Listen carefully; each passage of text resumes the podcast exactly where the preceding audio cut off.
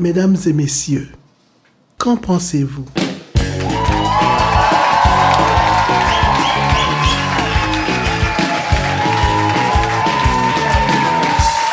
Nous sommes à Val d'Or, au bar à Poutine, chez Moras. Je m'appelle Francis Murphy, je vous présente Paul-Antoine Martel. Salut! Geneviève Pelland. En ce 18 juillet 2017, en pleine canicule, en pré-ouverture du Frima, il nous fait plaisir de vous présenter ce premier épisode de Qu'en pensez-vous?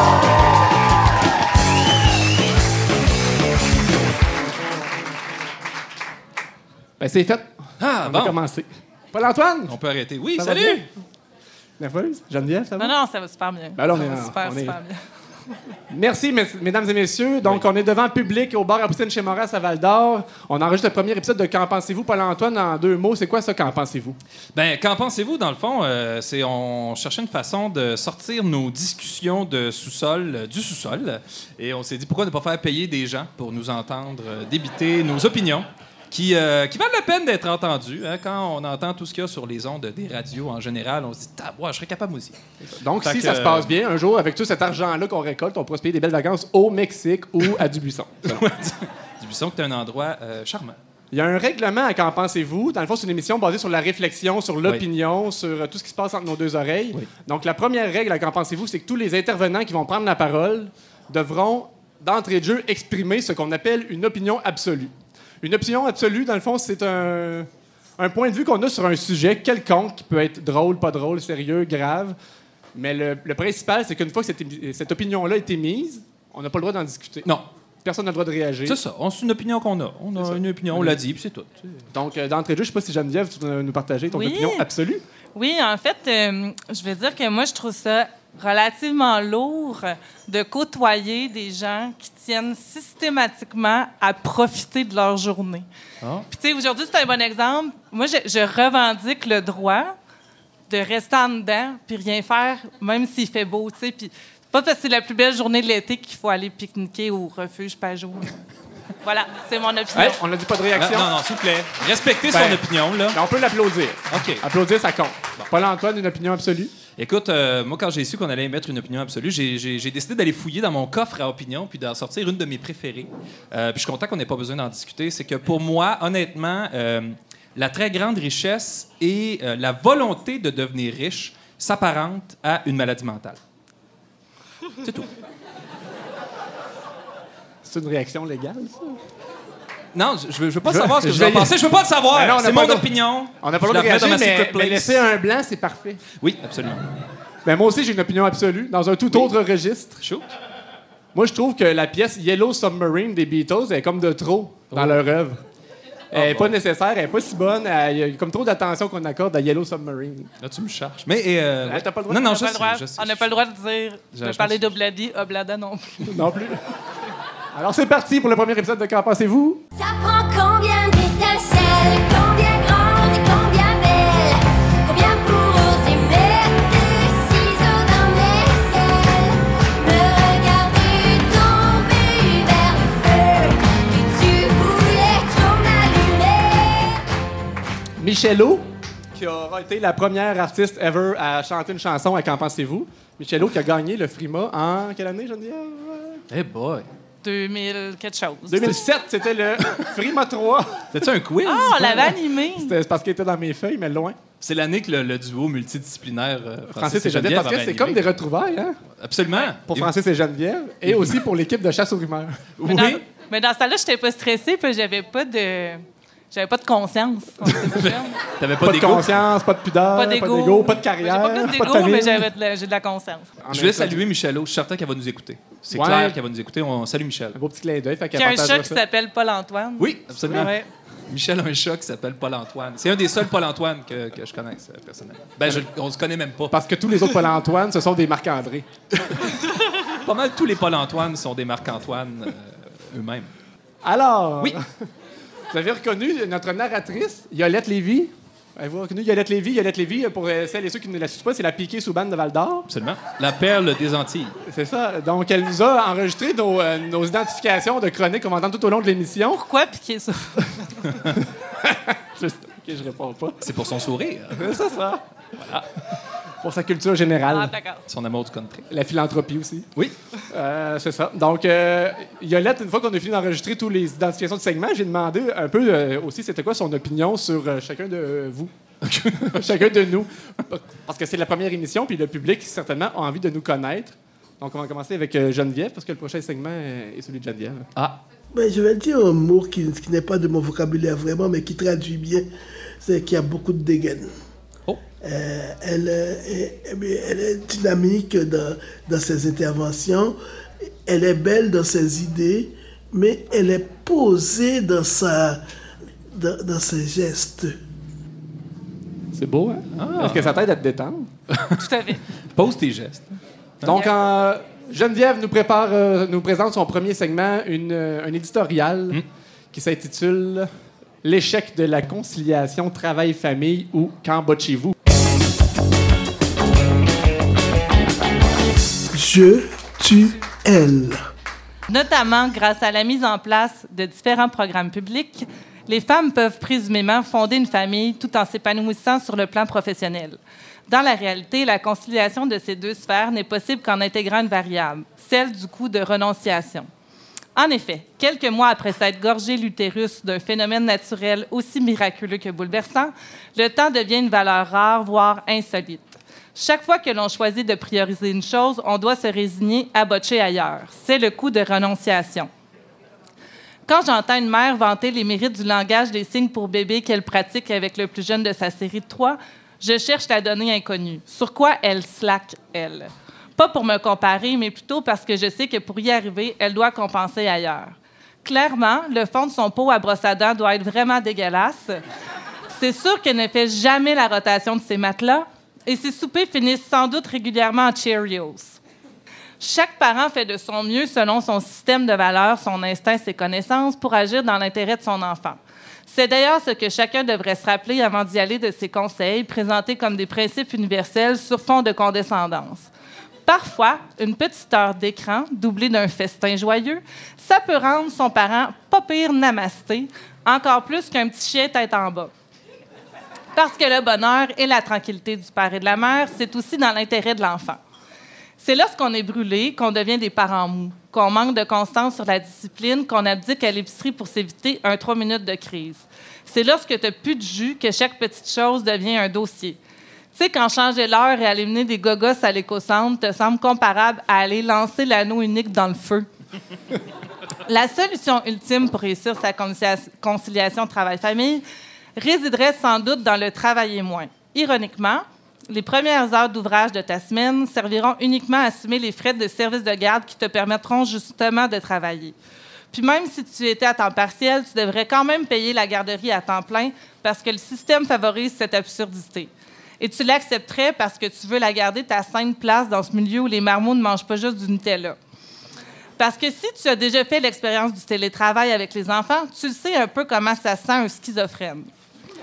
Ainsi, force est d'admettre que la problématique de la conciliation travail-famille n'est ni résolue ni révolue.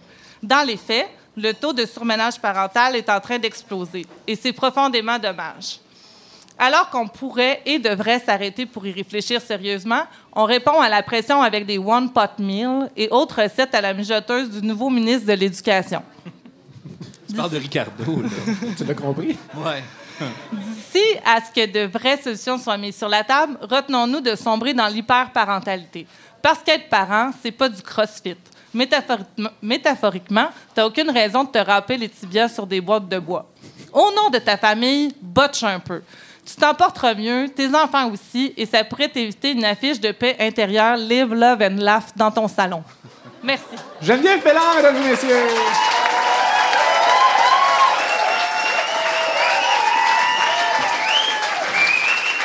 On a des parents dans la salle, je pense, Francis. Toi, Geneviève, est-ce que tu arrives à botcher un peu? Ben, je pense qu'en ce moment, là, mon potager est en train de brûler. Parce que tu avais une émission préparée et des enfants. Oui, puis j'ai- je botche de temps en temps. Ou... Mais en fait, je veux pas juste dire botcher, mais on, on sait qu'on peut pas tout faire ce qu'on voudrait. Puis des fois, on pose des gestes qu'on voudrait pas. Comme j'ai déjà donné des Smarties à ma fille à 6 heures le matin pour me sécher les cheveux. Fait que c'est le genre de choses qu'on qu'on- qu'on se retrouve à faire où il y a des parents, il y a des parents qui envoient leurs enfants à la garderie puis ils leur donnent du tempra pour que ça passe parce qu'ils n'ont pas le temps puis on est fâchés après eux autres mais en même temps on comprend, tu sais. Puis c'est un peu ça que je voulais relever, c'est que dans le fond, je pense qu'il faudrait réfléchir sérieusement à ça. Merci beaucoup. C'était Geneviève Belland. Hey!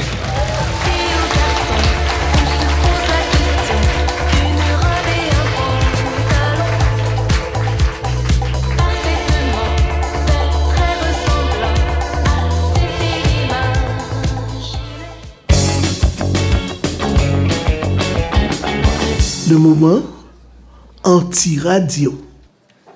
Le moment anti-radio, Paul-Antoine, Oui. c'est parce que dans le fond, euh, notre émission, c'est un peu de l'anti-radio du début à la fin, mais on a voulu en concentrer un, Absolument. Ben, écoute, euh, les, radios, autant les radios commerciales euh, qui, ont, qui ont des formats très, très précis, euh, qui peuvent pas parler de ce qu'ils veulent si s'ils n'ont pas vendu de pub à cette instance-là, euh, qui doivent faire passer telle chanson décidée des fois à l'extérieur de la région, ou encore même Radio-Canada qui a des formats très, très précis, minutés, et, qui là aussi, ça se passe à l'extérieur. Donc, ils peuvent pas faire exactement ce qu'ils veulent. Nous, on a un espace de liberté totale, tellement qu'on a décidé qu'on allait faire de l'anti-radio pendant euh, quelques instants, des fois. Alors, euh, on m'a confié ce segment et j'en suis euh, très, très fier. Et qu'est-ce que tu as préparé pour nous aujourd'hui dans ton segment anti-radio? Je peux le dire? Parce que Ben, tu peux le dire, certain. Vas-y, paye-toi la traite. C'est un, c'est un RUI. C'est le RUI. Un- C'est la Qu'est-ce- RUI. Qu'est-ce qu'un RUI? C'est un, c'est un projet de revitalisation urbaine intégrée. Absolument. Du quartier Saint-Joseph à Drummondville. Donc, euh, Et donc, pour Ah, accompagner... là, là, hey, là, le monde capote. Sérieux, ça donne faim. Tu sais, quand on disait Euh, la anti-radio, là, on s'approche de ce qu'on souhaitait. Mais en plus. Oui. non seulement tu vas nous parler de ce projet-là du quartier Saint-Joseph à Drummondville pendant Oui. une minute, mais on va l'accompagner d'une petite ambiance sonore. Avec grand plaisir, Francis. Là, D'ailleurs, c'est une surprise. Moi, je sais pas à quoi m'attendre. Ben moi, je te donne un choix. Tu as le choix entre un- une petite musique euh, jazzée, genre Broadway, ou encore un, un- un beat comme plus euh, musique du monde, le world beat. Je serais, je serais plus euh, euh, personnellement. Euh, C'était meilleur, ça. euh, ouais, Ben, c'est parti. absolument. Alors, ce que, ce que je vais vous lire, euh, c'est issu euh, d'un document qui s'appelle euh, La revitalisation urbaine intégrée du quartier Saint-Joseph de Drummondville. La vision du quartier Saint-Joseph. Un quartier multigénérationnel et diversifié où les activités citoyennes, collectives et commerciales, de même que l'interrelation avec les quartiers avoisinants, s'inscrivent dans un mode de vie actif et collaboratif répondant aux besoins de la communauté. Si quelqu'un avait une carte de bullshit bingo, euh, en fait, tous ceux qui en avaient une ont gagné. C'est excellent. Attention. La définition maintenant. Plus qu'un simple projet, la RUI du quartier Saint-Joseph se définit comme une démarche globale et intersectorielle, construite avec les citoyennes, les citoyens et les autres acteurs du quartier, s'appuyant sur la participation citoyenne, intégrant les perspectives de développement durable, coordonnées et respectueuses de la mission de chaque acteur, s'inscrivant dans un processus d'évaluation continue basé sur un diagnostic cohérent avec les différentes politiques municipales. Vous êtes toujours là? C'est juste la toune qui est plus là, mais... tenant compte des particu- non, de l'attention des gens aussi. Tenant compte des particularités des femmes, des hommes, des personnes immigrantes, des familles, des personnes aînées, des personnes handicapées, etc. Dans mon, dans mon jargon de fonctionnaire municipal, on appelle ça all dress. C'est-à-dire, ça pourrait s'appliquer à probablement n'importe quel village euh, de l'humanité. ok? Ça pourrait s'appliquer à un quartier de New York. Ça pourrait s'appliquer également à Bourlamac, ici, Paquinville, Vassan, Dubuisson. Ça pourrait s'appliquer à toutes. C'est donc une extraordinaire définition, un moment de radio inoubliable. Paul-Antoine Martel!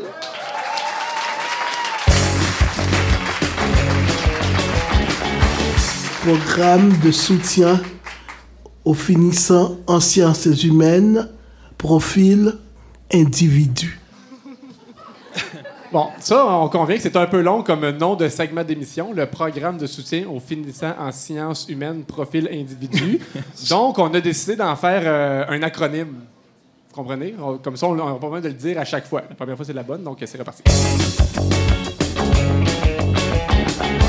Le P S F S H On sort vraiment P- du temps. I. I. I. C'est punché. C'est beau tout ça, mais qu'est-ce que le...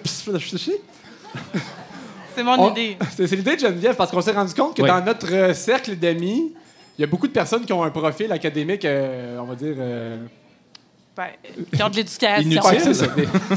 À part moi, ici, tout le monde a des, des études Oui, supérieures. Ben, un, Ben, un Seb- secondaire Seb- 5 Seb, fort. il y a un DEP aussi. Ah. ça Donc, euh, c'est le fun d'avoir des gens euh, scolarisés, éduqués dans notre entourage, mais on s'est rendu compte que c'est pas pratique quand tu veux faire réparer ta souffleuse, par exemple. Ouais, ben en fait, ça vient de là. Moi, j'ai j'ai eu un problème de souffleuse à un moment donné, puis j'ai réalisé que je connaissais quelques personnes qui maîtrisaient des langues mortes. Mais aucune, aucune qui pouvait m'aider à part moi avec mon problème de refusais de dialoguer. Fait que j'ai pensé qu'on pourrait faire un segment là-dessus. Est-ce que, est que je présente la, la Ben oui, thématique? c'est ça, parce que dans le fond, c'est Geneviève qui va poser sa question, là, Ouais. parce qu'elle elle aurait quelque chose à faire, puis... Ben, c'est ça. Tu sais, vu que toi, tu es celui qui n'a pas d'éducation, c'est ça. C'est T'es donc, par définition, celui qui a le plus de talent. euh, Ouais, manuel. C'est ça. À l'heure, Manuel. Puis, euh, en fait, euh, Très bon de mes Fra- mains. Francis a fait une autoconstruction de sa maison, en partie. En tout cas, je sais pas si on dit ça de même. Moi, j'ai de l'éducation. ouais. Euh, Puis, dans le fond, j'aimerais ça que tu puisses nous expliquer comment, comment faire appliquer du caulking sans que ça chie. Une, be- une belle ligne de. Ça tombe bien parce que je m'étais préparé des petites notes à ce sujet-là. Donc, euh, ben, c'est ça. Donc, pour les personnes comme Geneviève qui voudraient savoir comment appliquer un joint de caulking, et surtout pour les personnes qui ont étudié longtemps, l'important, au début, c'est le vocabulaire, la sémantique. C'est Ouais. bien du caulking avec un L. C-A-U-L, caulking. pas un cock ring. Non, Parce que si vous voulez savoir comment appliquer un cock ring, c'est mieux avant d'être bandé, en tout cas. non, ça sera pas dans notre Euh, émission. c'est c'était pas ça, le- euh, non. Le mot en français pour caulking, c'est euh, un scellant. Puis il y a aussi certaines personnes d'une autre génération qui appellent ça un beau joint de mono. Donc, premièrement, technique, comment appliquer du caulking. C'est important quand on a son tube, euh, de, de le placer dans le pistolet. On va appeler le gun à caulking. Le gun à caulking, Ça. ça sonne. Et de couper le bec. Là, ça a l'air banal comme ça, mais couper le bec, c'est une étape importante. Si on le coupe trop petit, on remplira pas à crack. Puis si on le coupe trop gros, ça, ça va sortir à- en surabondance. Puis c'est là qu'on va, comme tu dis, comme as dit, chier la job. chier C'est ça. Donc, il faut trouver la bonne taille de, de coupe à faire sur le bec. Et moi, je recommande de Mais couper pourquoi un- ils mettent pas des pointillés? Ben, c'est parce que ça dépend de la job que tu veux faire. C'est exactement. Il y a des grosses Ah. craques puis des petites craques. C'est ça, c'est...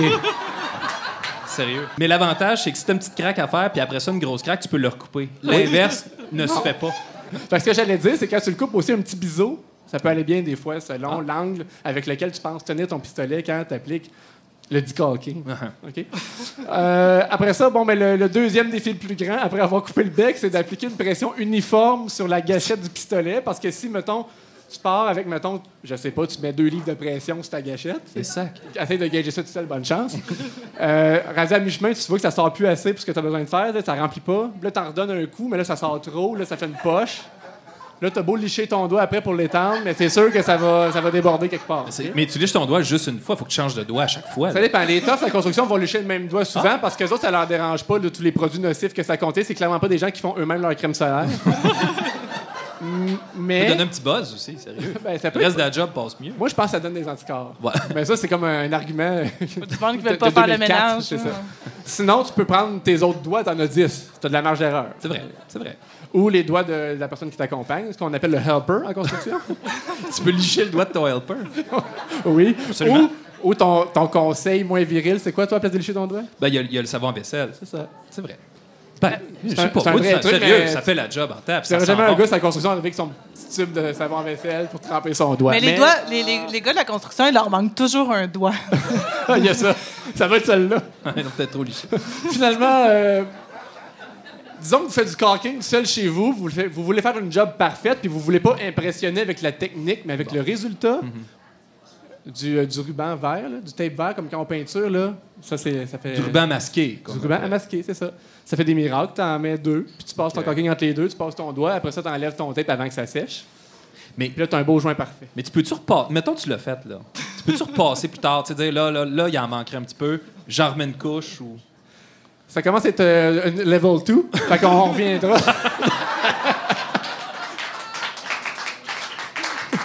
ça vous Ben, convient? ouais, là? puis surtout que, tu sais, qu'il faudrait pas que tu t'avances trop parce que les gens se fient à ça. Non, c'est ça. Puis en fait, en conclusion, moi, ce que j'allais dire, c'est que personnellement, je confie ça à un pro. Je dis ça parce caulking. C'était un petit bonheur que j'avais ramassé. Il était tout en pleurs sur le bord d'un fossé. Quand il m'a vu passer, il s'est mis à crier. Monsieur, ramassez-moi, chez vous, amenez-moi. Mes frères m'ont oublié, je suis tombé, je suis malade. Si vous ne bloquez moi, je vais mourir de. Je me ferai petit en l'estomac, je vous le jure que je vous en prie, délivrez-moi de ma torture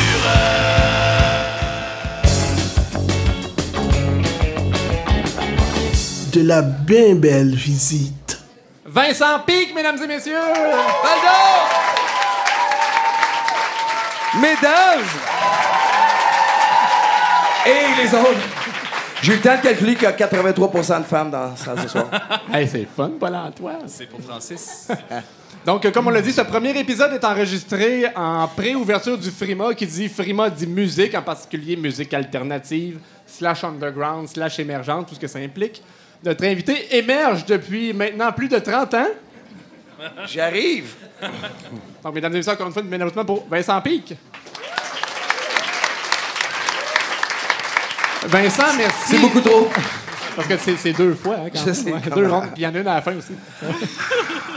Merci d'avoir accepté de, de taper un aller-retour Montréal-Val d'Or, spécialement pour notre émission quand même. Les gens pensent qu'on fait de la radio pour le fun, là, mais euh, c'est quand même tapé ça. Ça met la barre haute pour nos prochains invités. Le boss Murray, non.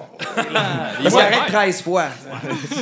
Donc, Vincent, euh, les, les fans euh, de musique alternative te connaissent évidemment, mais euh, c'est peut-être pas tout le monde dans notre public qui connaît Vincent Pic et l'œuvre de Vincent Pic. Donc, ce qu'on pourrait faire, c'est commencer par une petite mise à niveau pour aider à- aux personnes dans le public qui sont plus fans de country, mettons, de rattraper le groupe et de, comprendre country? qui est Vincent Pic. Fais-tu du country, Vincent?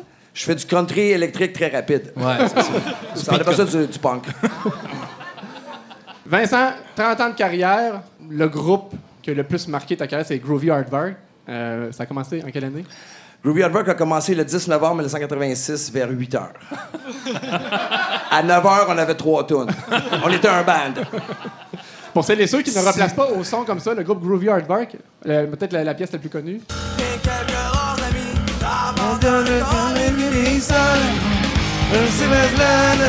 C'est moi ça.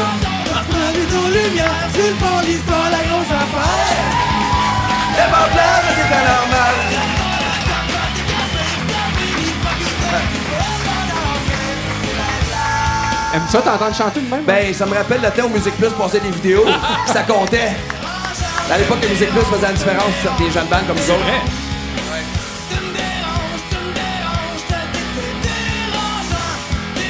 Tout le monde a ça! Quel beau moment. Donc, euh, bon, dérangeant, les gens connaissent ça. Euh, Boisson d'avril que vous avez fait avec, la- avec, euh, Yves Lambert, Yves Lambert, La Petite. Souriante. Oui. Il y a la reprise du Petit Bonheur qu'on a entendu tantôt en ouverture. Bon, il y a des chansons comme ça, mais quand même, Groovy, combien d'albums, combien de chansons vous avez faites euh, sur euh, toutes ces années-là? J'ai calculé à la Socan, moi j'ai euh, 107 tunes. Il y en avait 78 qui appartenaient à Groovy à peu près. Fait que ça représente 9 albums en tout si on compte les lives. Puis on a fait un album qui s'appelle Civis Rendu, qui est un best-of de- des 19 ans du groupe. On a pris un break de 7-8 ans, puis Laurent Saunier des Francopholies en 2012 nous a sorti notre retraite pour fêter ce qui aurait été notre 25e anniversaire. Alors, pas capable de mettre ça euh, en terre, il fallait que ça reparte. Puis, euh, grâce, ça à, grâce à Laurent, ben, on fait quelques shows par année. Et par ailleurs, vous êtes venu au Frima, je pense, il y a deux Oui, ans. on est venu au? Frima. Avec euh, la, la deuxième vie de Groovy Hardwork. Effectivement. Tu- Depuis aussi, euh, début des années 2000, tu joues avec Grimmskunk.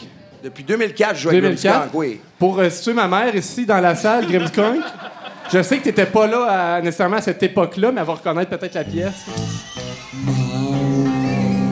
Mange, mange,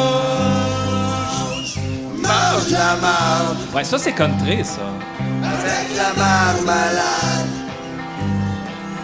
Une bonne vinaigrette sur ta salade. Mange donc de la marde. Bon appétit tout le monde!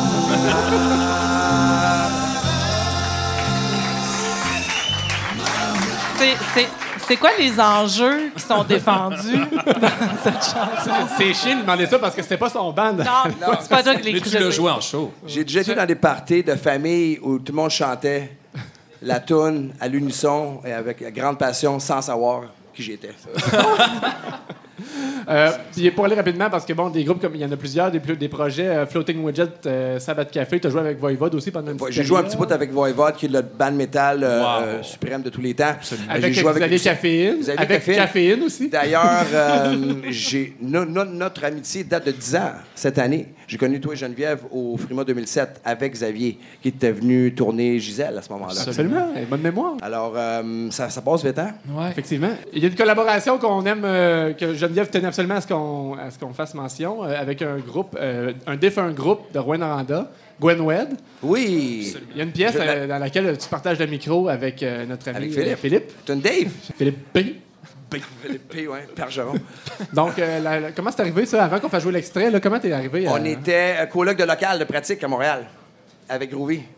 Euh, fait que j'ai rencontré toute la gang. On est devenus très proches, en fait, parce qu'on se voyait souvent, souvent. Puis Philippe, à un moment donné, des années plus tard, je suis au dépanneur, puis Philippe est là. Puis il cherche une place à, à rester. Puis je venais de perdre mon coloc. Fait qu'il est venu rester chez nous pendant deux ans. Ah ouais? Puis il a, il a écrit son premier album chez moi. Vous avez, vous avez partagé le même shampoing, là. genre. On a partagé le même shampoing. Il était tranquille sur le shampoing, là, parce que Donc, vous avez trop partagé, occupé à écrire de la musique. partagé le shampoing et la pièce Dave. On a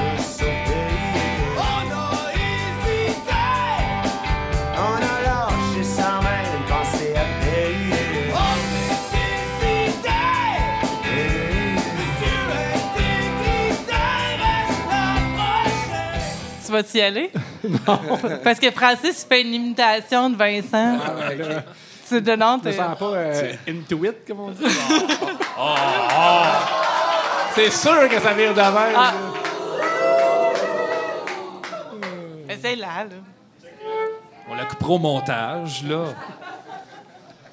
On a hésité! Jerry Boulet est décédé, euh, ça fait 23 ans aujourd'hui. Sérieux? C'était mon hommage posthume. Merci. Ben, c'était fait plus Jerry que d'autres choses, mais. Ouais, c'est ça, hein, c'était moins pique. Ah, pour effort. Euh, Vincent, t'as, euh, pour arriver à 30 ans de carrière, il y a quand même eu un début à un moment donné, puis euh, fin des années 80, faire dans le rock alternatif, le rock lourd, c'est pas nécessairement les mêmes conditions qu'aujourd'hui. Euh, vous n'aviez pas nécessairement la facilité d'aller chercher une subvention, des choses comme ça. Parle-nous un peu des débuts. Comment vous faisiez pour, euh, pour vivre au début? On empruntait de l'argent des criminels. Sérieusement, j'ai lu un article. Ah, j'ai pas peur de le dire. Il faut, faire ce qu'il faut dans la vie. Il y a des banques qui sont morts parce qu'ils étaient pas capables de trouver du financement. Nous, on avait droit à aucun financement à l'époque. Euh, puis on se tenait avec du monde louche. puis du monde. Eux connaissaient du monde encore plus louche, qui, qui était plein d'argent. Et euh, tu sais, dans le temps que les cigarettes ont monté de, prix. Très, Moi, j'étais pas né, là, mais j'imagine que les Alors, euh, à un moment donné, tu peux acheter des smokes à 3 piastres, qui venaient des, des cartoons, puis allaient porter ça à polyvalente, puis tout. Puis je connaissais du monde qui faisait ça. Ils faisaient une fortune. Ils savaient plus quoi faire avec leur argent. Là, ils fait qu'ils l'ont investi dans un band rock alternatif qui a eu des conséquences assez fâcheuses par la suite, parce que, comme tu as peut-être lu dans l'article, à un moment donné, quand l'argent ne le revient pas nécessairement et, euh, au pourcentage qu'il aimerait avoir, parce qu'ils pensent qu'on va être Nirvana instantanément, ça devient pas ça. Là. Euh, tu couches dans ton local avec un bat de baseball parce que tu as peur de te faire défoncer ta porte. vrai, ce que tu dis là, c'est carrément. C'est arrivé, c'est arrivé, oui. Il y a eu une époque où c'est arrivé. Et- Mais ça a changé. Euh, t'as- Puis, euh, non, mais après ça, euh, ça, pas- après ça, on a signé le comprenez disque, puis ça, c'était les vrais criminels. Ben oui, puis d'ailleurs, vous avez refusé des contre-disques importants quand même. On a refusé des contre-disques avec Sony et BMG. Pourquoi? Parce qu'ils voulaient changer le nom du band, ils voulaient que, euh, des contrats euh, de 7 albums à 14 ans. Tu sais, on, ils nous liaient euh, jusqu'à jusqu'à notre retraite, si tu veux, puis euh, tout ce qu'ils nous demandaient était beaucoup trop de ce qu'on était prêt à donner. Ils ont demandé de perdre que- du poids ou de grandir? Ils ont demandé de perdre des notes dans certaines de nos tunes. on n'était pas prêt à considérer. Ça prenait trois versions de dérangeants, genre? Exactement, c'est c'est exactement ça ce qu'ils nous ont dit. On aime celle-là, faisant quatre autres pareilles. Ben, on trouvait que celle-là elle fitait bien dans le contexte d'un album. Puis alors, euh, on a refusé euh, d'aller là. Puis on est quel- resté euh, indépendant. Ça fait quelques fois qu'on le mentionne parce qu'on est en préouverture du Frima. Il y a des jeunes groupes, des jeunes artistes qui vont monter sur scène, qui vont participer à la vitrine, qui veulent percer, qui veulent faire leur place. Est-ce que tu penses que ces jeunes-là aujourd'hui ont plus de chance que toi à l'époque ou est-ce que c'est le contraire? C'est dur à dire. En fait, c'est c'est un couteau à deux tranchants parce qu'il y a beaucoup plus de moyens pour faire des albums pour pas cher. L'infrastructure est, est bien mieux en place qu'elle l'était à l'époque. Mais il y a beaucoup plus de groupes qu'il y en avait. Fait que la demande est tellement forte. Puis au Québec, euh, on est des mélomanes, mais il n'y a pas assez de monde pour nourrir tous ces groupes-là. Fait que je dirais que c'est plus tough. Parce que nous, quand on a commencé, on était peut-être 12, 15 bandes, tu sais, qui se connaissaient toutes, puis on jouait ensemble. Fait que c'était relativement facile. Puis on avait une trail euh, à taper qui était, qui était à faire. Fait que c'était vraiment une aventure tripante parce que euh, on avait l'impression d'avancer puis de faire partie d'un mouvement qui allait quelque part qui n'avait pas été encore. Alors maintenant, tout était pas mal fait. Fait que c'est... faut que tu sois meilleur. Faut vraiment que ton band soit débile ou tu aies quelque chose à offrir de plus que les autres parce que y a- la demande est si forte. Puis, euh, Mais, ça, excuse-moi, ça revient tout à une bonne tune, puis de la résilience, puis, euh, puis euh, à, à- à être passionné par ce que tu fais. Si tu as ça, tout peut arriver. Il y a du monde qui le font pour les mauvaises raisons, c'est certain qu'ils n'y arriveront pas. Les jeunes qui pensent qu'ils veulent avoir l'argent puis euh, la gratitude tout de suite, et tu, tu le fais pour les mauvaises raisons. Je regarde un band comme Lubick, qui, qui sort de l'assort à chaque fois pour faire un show d'une demi-heure. Mais la demi-heure-là, ils la donnent en tabarouette. C'est comme, le sont en feu parce qu'ils ont 14 heures de route pour faire une demi-heure de show. Ça, c'est un band. Ben, Il a même mis son T-shirt de Lubic. C'est vrai. Lubic, est un, un- un des groupes qui a gagné le Frima il y a quelques éditions. On en parle, c'est un concours. On a besoin d'une vitrine d'un concours. Ça revient un peu au même, mais tu as été porte-parole des, des Francouvertes aussi. Tu connais un peu. Est-ce qu'un concours, c'est une bonne porte d'entrée dans l'industrie de la musique? Pas nécessairement. Moi, j'ai accepté ce- de faire celui-là juste parce que les gens qui écoutent les bands ont droit à leur opinion et ils peuvent écrire sur une feuille qu'est-ce qu'ils pensent du groupe. Le groupe reçoit, suite après le concert, les critiques du public. Tu parles des surtout- là. Les oui. Euh, c'est la raison pour laquelle j'ai été porte-parole de ce concours-là, parce qu'en général, je les aime pas. Puis je pense pas que c'est la meilleure façon de faire. C'est une façon de faire, mais c'est pas la seule. Pourquoi euh, le Frima ou les Francouvertes ou euh, Grande B, ce sont des bons concours? Ben là, t'es pas obligé de trouver qu'ils sont bons. Versus La Voix ou Star Academy ou des choses comme ça? Ben, c'est une question de style de musique aussi. C'est une question de. Parce que vous, vous projetez la, la musique alternative, l'émergence. C'est pas. La voix, c'est c'est une voix, c'est la radio, c'est c'est un- c'est une, grosse corporation. l'image là-dedans. Il y, a, il y a- il y a beaucoup de ça. Fait que, euh, ça prend des joueurs par en dessous pour, pour faire réveiller les gens, pour les faire comprendre qu'il y a autre chose que TVA, puis euh, Production J, puis la voix, tu sais. Ben, tu sais, la nuance que j'amènerais aussi, c'est. Tu sais, comme au Francouverte, c'est c'est des, c'est des créations, c'est des auteurs-compositeurs. À la voix, ils font des, des covers. C'est c'est une affaire d'interprète, là. C'est pas la même. euh, Exactement. C'est pas le même truc, oui. là. Oui, c'est ça. On arrive à la conclusion parce que je veux revenir à toi. On a parlé du concours des jeunes puis tout ça, mais là, après 30 ans de carrière, toi, qu'est-ce qui t'attend? Euh, T'as encore des projets? T'as encore des, des idées en tête? Est-ce que je penses... voulais te demander, vas-tu Des- trouver une vraie Des job? projets. ben, je fais beaucoup de porte-parolisme. J'offre mes services euh, gratuitement. Payez-moi le boss, puis je suis là. C'est comme si je travaille plus que jamais, honnêtement. Ça, ça arrête pas. Il faut que j'en refuse. Mais C'est un point où je fais que ça. Puis je suis libre de faire euh, ce que je veux. J'ai plus de temps que jamais. Parce que j'ai plus de. de- ben, avant, j'étais paysagiste, puis j'ai eu des jobs. Euh, je peux me permettre de faire que de la musique maintenant, puis je peux me permettre de choisir ce que j'aime surtout. Fait que, tu sais, je suis comme à mi-mandat, je te dirais. Même si ça fait juste 30 ans, là. Puis t'en as glissé un mot tantôt, t'as parlé de Lubic. Euh, on va se quitter là-dessus. Pourquoi, comment c'est arrivé la, la rencontre avec Lubic, puis pourquoi est-ce que tu t'intéresses tant à ces jeunes-là? Euh, c'est Steve euh, chez 7e Ciel qui m'a invité. À Anna Dadji. Euh, en fait, c'est Alex Duban qui était trop gêné pour le me demander moi-même, qui a demandé à son gérant de faire de la mise en scène parce qu'eux allaient faire une tournée avec Galaxy euh, il y a deux ans. Puis ils voulaient étoffer leur spectacle en 45 minutes. Puis Alex, qui avait été un gros fan de Groovy, puis de- des interventions, la façon que je présentais les tunes, la façon qu'on enchaînait le matériel, il voulait faire quelque chose du genre. Fait qu'il avait demandé euh, mon aide, si tu veux, puis ils m'ont payé le boss, puis on a passé trois jours à l'église à Rouen à monter un show de 45 minutes. Et je suis content de voir que trois ans plus tard, ils ont gardé plusieurs des arrangements avec lesquels on travaillait à l'époque.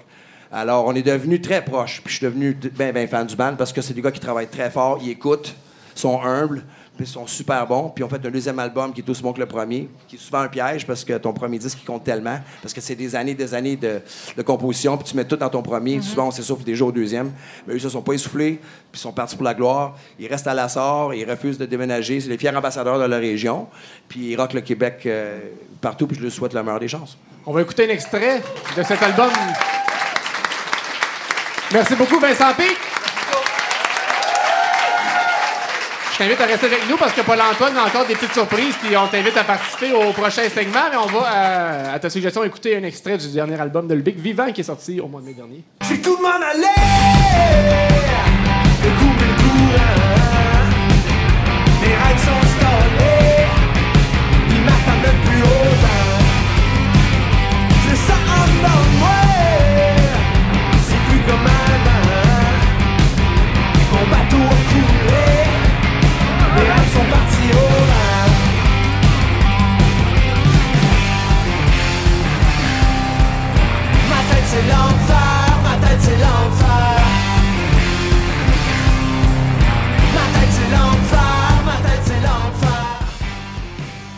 Paul-Antoine, le prochain segment est un des tiens, mais avant, j'avais un petit segment de Yolette pour toi. Bien sûr. Parce que les gens veulent savoir qui est Paul-Antoine Martel et Yolette euh, nous l'a décrit. Paul-Antoine, c'est. Généreux, c'est généreux. Paul-Antoine sait écouter. Euh, une- je sais pas, il a une base sociale euh, avec de grandes capacités. Et avec de grandes capacités de travail, mais qu'on ne peut pas lui demander parce qu'il a une tralée. Il a une tralée et puis il a l'air d'être de ces hommes-là qui s'occupent des enfants.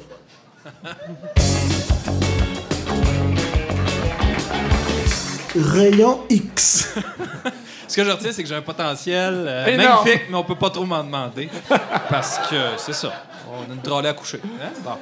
À la demande générale, on présente le, le segment Rayon X. Oui. Vous diriez juste au titre comme ça, mais Paul Antoine avait présenté à CFME le 29 août 2008 une analyse de la chanson Calvaire de la chicane. Et ça avait connu un grand succès à l'époque, alors on veut récidiver avec de l'analyse de chansons de toutes sortes. Absolument. Et aujourd'hui, il nous présente euh, une chanson de Autre Chose. Oui! Ben écoute, t'as fait partie, euh, Vincent, du groupe Autre Chose. Euh, groupe, je sais pas s'il y en a par applaudissement, est-ce qu'il y en a qui connaissent le groupe Autre Chose? Quelques-uns. Nos aînés, ma blonde. Euh, voilà, ben le groupe Autre Chose, c'est quelque chose. hein. Euh, euh, si je vous dis Lucien Francoeur, est-ce que vous, est-ce que vous aimez Lucien Francoeur? Ça n'a aucune importance. Lucien Francoeur s'aime beaucoup lui-même, de toute façon. Euh, bon, je, je sais, ça pourrait être matière à débat, là, euh, mais Lucien Francoeur, il n'est pas reconnu pour euh, sa voix de ténor. OK? Il n'ébranlera pas Marc Hervieux du tout, du tout. En fait, c'est un poète. Ça, ça, on le sait. On le sait, c'est un, un- poète. C'est une poésie moderne, une poésie pop. Euh, Il y, y y a beaucoup d'éléments de la culture populaire là-dedans. Poésie rock, ça sonne. Fait le groupe Autre Chose, euh, duquel a fait partie euh, Lucien Francoeur, euh, ça a été actif dans sa première incarnation dans les années 70, hein, entre euh, 1973 1977 à peu près, 78 peut-être. Puis ce, que, ce que les gens savent peut-être pas, c'est que c'est né de la rencontre entre Lucien Francoeur et un certain Pierre Gauthier, que tu as connu, Pierre Gauthier, non? Pierre Gauthier avait, avait- avait- a même pas eu le droit d'aller voir euh, le- autre chose quand on a recommencé en 2005. Là, chicane est poignée là-dedans. bon, autre chose. Pas la l'ancien chi- DG des Canadiens, ça? Autre chose, la chicane. Euh, sérieusement, il a joué dans Omerta aussi. Il a été DG des Canadiens. Grosse carrière, Pierre Gauthier. Et euh, ben, en fait, Pierre Gauthier, euh, il est né à Val d'Or. En 1948. Euh, Ouais. Il a fait du New Wave. euh, il a joué avec autre chose aussi. euh, il, y a, il y a un duo country aussi qui est, qui est vraiment assez extraordinaire. Et d'ailleurs, sur un site web qui s'appelle Québec Pop, quelque chose comme ça, il y a une photo d'un duo country. Une madame qui porte une, une jupe courte noire avec un, un toupette euh, surnaturel. Puis il y a un monsieur qui joue de la guitare à côté. Puis euh, le, le- le bas de vignette dit euh, Pierre Gauthier dans son duo. hein, il est à droite sur la photo. Excusez.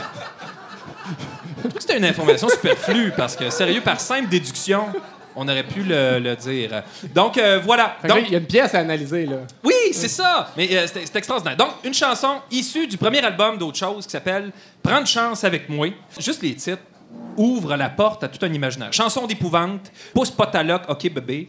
Euh, le thème du Godfather, qui est le thème du Godfather, du parrain.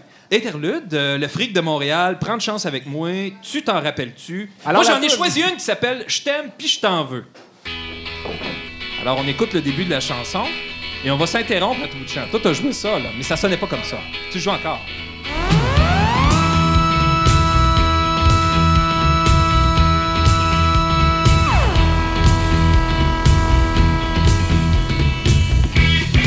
On va entendre le, le refrain. Ça commence avec le refrain, c'est Flyer Red. Je t'aime je te veux. Dans mes mains, dans mes jeux. Sans tout, je me sens vieux. Je t'aime je t'en veux. Bon, voilà. Ça s'appelle Je t'aime puis je t'en veux, mais il commence en disant Je t'aime puis je te veux. Alors là, c'est intéressant parce qu'il dit à la fois Je t'aime puis je te veux, dans mes mains, dans mes jeux, sans toi, je me sens vieux, je t'aime puis je t'en veux. Fait qu'il y a- il y, a- il y a un jeu avec Je t'aime puis je te veux, mais je t'en veux. Fait qu'il y a un jeu d'attraction, répulsion là-dedans qui est assez intéressant et qui marque l'ensemble de la chanson. OK? Euh, ça rime, ça rime beaucoup. Hein? Il y a veut, je, vieux, puis veut. Euh, veut et veut, ça, dans le jargon, on appelle ça une rime riche parce que ça rime à, à 100% Euh, il dit Je te veux dans mes jeux, sans toi, je me sens vieux. Donc, c'est intéressant parce que les jeux, généralement, on pourrait associer ça à la jeunesse. Hein? Jeu, jeunesse. Fun Mais jouer jeu. je sais pas s'il oppose euh, jeu et vieux, tu sais, pour jouer avec je te veux, je t'en veux. Mais euh, s'il fait ça, c'est qu'il se tient pas à Légion canadienne ou dans un club de l'âge d'or. Parce que c'est c'est les- c'est de, de véritables antres des dards, du crib, du baseball poche. Poche étant pris ici euh, dans, dans son sens de nom. Le sac, là. c'est ça, c'est pas, pas un adjectif. là. C'est baseball poche. On- ça joue avec une poche. Et du, euh, ce qu'on appelle le shuffenbore, euh, dans, dans le jargon aussi de l'aîné. Euh, donc, c'est ça. S'il s'il fait Le ça. champ lexical de l'âge d'or. Lucien, Lucien se trompe. Euh, on y va tout de suite avec le premier couplet. Tu me trompes, je le sais. Ça me dit que tu le sais. Que si tu veux que je te dise, ça fait mal, ça me divise. Divise en quatre, divise en mille. Ton cœur a des fossés. t'as- t'as- il manque un mot, c'est cils. Il dit Tu me trompes, puis je le sais. Ça me tue, puis tu le sais. C'est intéressant parce que je le sais, tu le sais. euh, Ça fait beaucoup de connaissances. on sait beaucoup- là, il, là, il étale. Ça, non, non, mais c'est vrai. Mais c'est intéressant parce qu'il y a un miroir entre ce que je sais puis ce que elle euh, elle sait. Que c'est que tu veux que je te dise? Là, sérieusement, euh, c'est pas tant de nos affaires. Tu sais, il, il devrait pas se poser cette question-là dans le texte. Il aurait pu se la poser avant de l'écrire. euh, il faut que j'écrive une autre phrase. Là, je sais pas trop quoi écrire. Non, on veut, on veut pas vraiment avoir un making-of dans la chanson. Mais c'est correct qu'il l'a fait. Puis je veux dire, bon, euh, au moins, il attendait pas qu'elle réponde. Euh, Là, après ça, il y a une phrase que vous n'avez peut-être pas saisie. Il dit Ça me fait mal, ça me divise. Ça, c'est intéressant. Il dit Puis ça rime avec dise. Euh, ça me fait mal, ça me divise. Divise en quatre, divise en mille. Fait que là, euh, c'est mon esprit mathématique qui est ressorti, qui sort à peu près jamais. Sérieusement, ça sentait à bolamite quand c'est arrivé. Divise en quatre, divise en mille. Là, j'étais là, trouve la séquence. Je suis 1, je suis divisé en 4, je suis divisé en 1000. Fait que là, c'est comme un bon de 246. je, je sais pas ça aurait été quoi après. Mais euh, au niveau du piétage, il a, il a choisi d'aller ailleurs. Euh, Puis là, il dit Ton cœur a des fossiles. Bon. Ton cœur a des fossiles. C'est un apparat de vedette, ça, les fossiles. Sérieusement. euh, Ou encore de, euh, de madame. Il y a beaucoup de salons ici, euh, sur la troisième, qui proposent. extensions je de- pensais pas que c'était déjà à des mode cils dans de ce temps-là. Ouais. Des- exactement. Non, non, ça existe. Ça existe pour vrai. Euh, donc, c'est un déguisement, c'est de la superficialité, euh, de la coquetterie, euh, une intervention après une brûlure au troisième degré. Bon. C'est peut-être juste aussi un vieux poêle qu'on prend pour des cils. C'est difficile à dire, parce qu'un cœur avec des cils, bon, c'est sûrement une image poétique. Euh, Ouais, c'est un poète. On n'a pas que- tant le temps, vraiment, d'y, euh, de, de se pencher là-dessus. Fait qu'on y va. On continue. Je t'aime, je te veux. Dans mes mains, dans mes jeux. Sans tout, je me sens Si vieux. on l'a entendu tantôt, j'y Je reviendrai pas. je t'en veux. Ça continue. Je suis un beau rien, je le sais bien. Mais moins que rien, je le sais trop bien. Mais quand t'es là, je suis heureux. Je suis chez nous dans tes cheveux. T'es mon trésor, mon or en bord. Je te changerai pas pour un gros char. Il dit, euh, il commence, les deux premiers vers sont intéressants. Il dit, euh, bon, je sais bien, je sais trop bien, une autre riche ici. Puis il y a euh, ce qu'on appelle une assonance en un. Il y a ben, ben, vaut rien, ben, moins, rien, ben. Puis tout des un, un, un. Moi, j'aurais vu un duo avec Dominique Michel. Un, un, un, un. Puis ça aurait été assez intéressant, Lucien. Lucien, avec Dominique Michel. Euh, je ne sais pas. Bon, là, euh, c'est intéressant. T'es mon trésor, t'es de l'or en barre. Je trouve ça cute, mais d'un autre côté, honnêtement, honnêtement, qui qui veut de l'or en barre? c'est le fun. C'est le fun, de même qu'on y pense, là. Mais mettons, t'as un lingot, là. Tu fais quoi avec? Que c'est plate, tu le râpes, puis tu te fais des bijoux? Ça marche pas. Sérieux, traiter quelqu'un d'or en barre, je trouve, c'est dire, euh, sérieux, tu chaînes, mais t'es un peu inutile. T'es un peu brut. T'as un- t'as un potentiel limité de satisfaction rapide de mes besoins. Euh, bon, c'est ça. Prendre un cours de joaillerie, là, on, on reviendra. Je te changerai pas pour un gros char. Sérieux, c'est l'inverse. C'est si je te changerais pour un gros char, là, tu mets ça d'une chanson. Mais qui changerait un humain pour un gros char? Sérieux, c'est de la traite d'humain. Ça marche pas. Ben, Euh, c'est illégal. C'est- c'est- C'est c'est tout, mais je sais pas s'il y a une loi pour ça. hein. Des fois, si c'est pas écrit dans, dans le code civil, euh, lâche-toi lousse, puis euh, engage-toi un avocat. Voilà. Euh, je sais pas comment ça se passait en 73, mais euh, fallait sûrement consulter l'échanger potentiel en question avant de l'échanger. Puis en même temps, quand tu arrives à SAQ, ils te font payer les taxes sur l'acquisition du véhicule. Là, là c'est quoi? Faut que tu mettes un prix sur la tête de ta blonde? Bon, on poursuit. Ça, c'est le bridge. Toi, tu le joues-tu, cette boîte de baisse-là? C'est dommage pour les gens à radio parce que là, il y a une super passe de Airbase.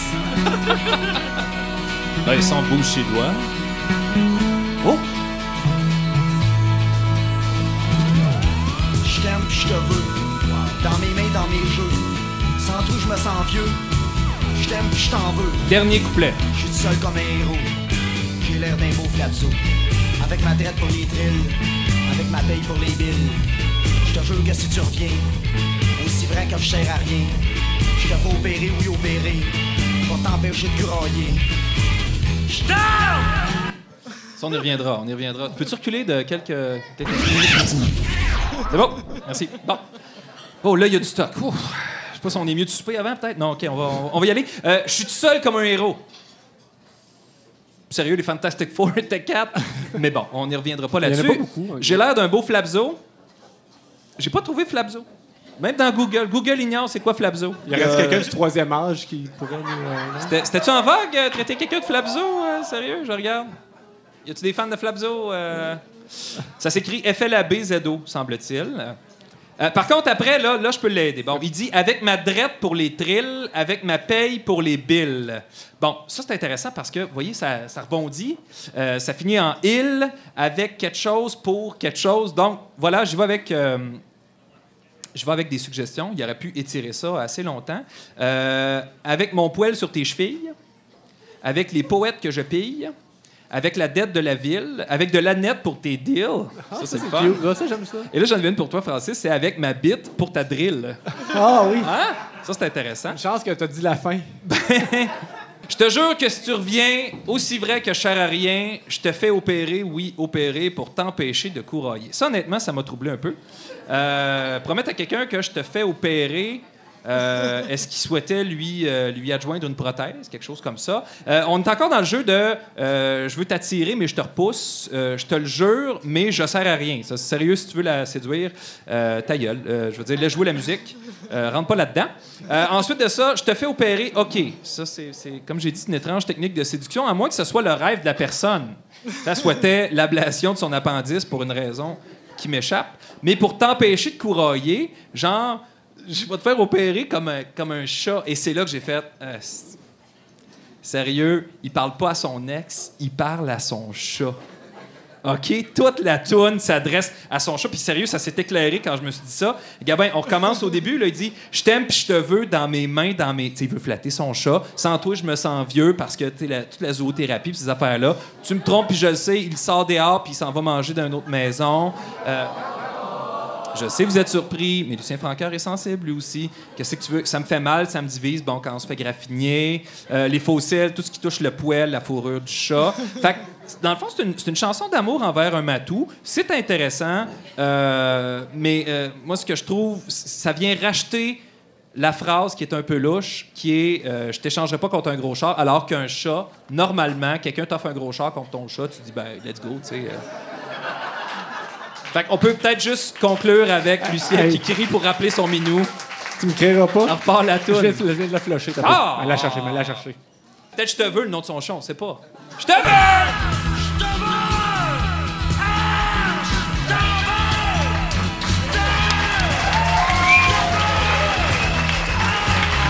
Alors voilà, le secret de Lucien Francoeur a été percé. Paul-Antoine Martel, mesdames et messieurs.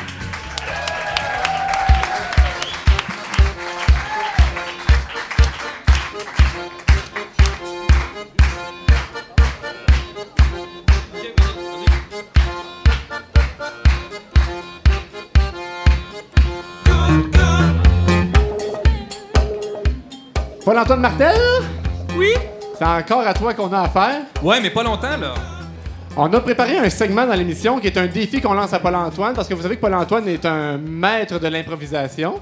Jadis, là, quand j'étais jeune. Jadis quand il était jeune, mais il maîtrise ça encore bien. Donc, l'idée, c'est de sortir Paul-Antoine de sa zone de confort. Ce qu'on fait, c'est qu'on lui demande de se préparer. Il y a 10 minutes pour préparer une chronique sur un sujet qui, évidemment, n'est pas dans, dans sa routine. Je tiens à dire, j'ai aucune idée de quoi il s'agit. Non, non, puis c'est vrai qu'il n'y en a aucune idée. Puis d'autres, on prépare ça en cachette depuis près des semaines, puis on se trouve vraiment drôle. Donc, Paul-Antoine, je sais pas si tu te lèves, si tu vois sur, à côté de la terrasse, dans la rue, il y a une euh, petite voiture rouge. C'est euh, c'est la nouvelle Honda Civic euh, à Haillon Sport 2017 qui nous est gracieusement prêtée par notre commanditaire Honda de Val d'Or. Ah, tu me fais faire de la pub. Ce sont les clés. Alors, tu as 10 minutes pour aller faire un essai routier. OK? Donc, Paul-Antoine va aller faire un essai routier pendant 10 minutes. Il va revenir, il va de- devoir nous faire une chronique auto euh, d'une durée de 2 minutes. OK. C'est bon? Donc, Paul-Antoine, tu peux y aller. Notre régisseuse, Valérie, va te guider vers Ben, la tantôt. voiture. C'est pas grave. Val. Et on va profiter, nous autres, pour faire une, une petite pause publicitaire. J'aimerais prendre une seconde pour remercier le Frima, qui est partenaire de cette première émission. Également, le bar à poutine chez Moras, qui nous accueille aujourd'hui. Paysage boréal. Et le concessionnaire Honda de Val d'Or. Tire les vacances chez Honda de Val-d'Or et c'est pour cette raison que nous avons tout mis en œuvre avec des spéciaux incroyables pour que vous puissiez partir l'esprit en paix sur les routes. La Honda Civic à seulement 48 dollars par semaine. Vous cherchez un sport utilitaire? On a un très gros inventaire sur les CRV et HRV à prix imbattable. Notre cours est bondé de véhicules d'occasion de toutes les marques à bas kilométrage à prix d'aubaine. Donc, si vous êtes dû pour changer votre véhicule pour vos vacances, passez d'abord chez Honda de Val-d'Or ou passez nous voir sur hondavaldor.com. Dis-moi, dis-moi que je suis beau, que ma jaquette bleue fait ressortir mes yeux dans le bon sens du mot.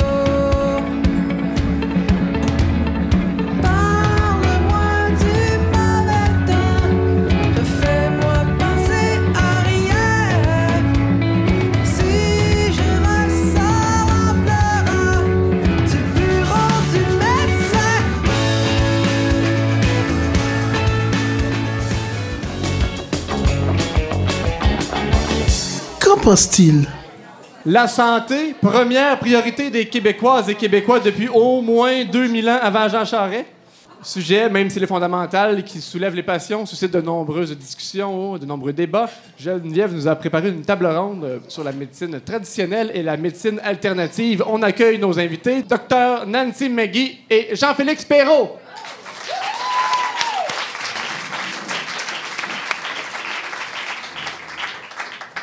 Nancy McGee, vous êtes médecin de famille depuis 2003. Avant de débuter la médecine à l'Université de Montréal, vous avez complété un baccalauréat en psychologie et actuellement, vous faites du bureau de l'hospitalisation, de la gériatrie, de l'enseignement aux étudiants en médecine et des soins palliatifs. Merci Nancy d'avoir accepté l'invitation.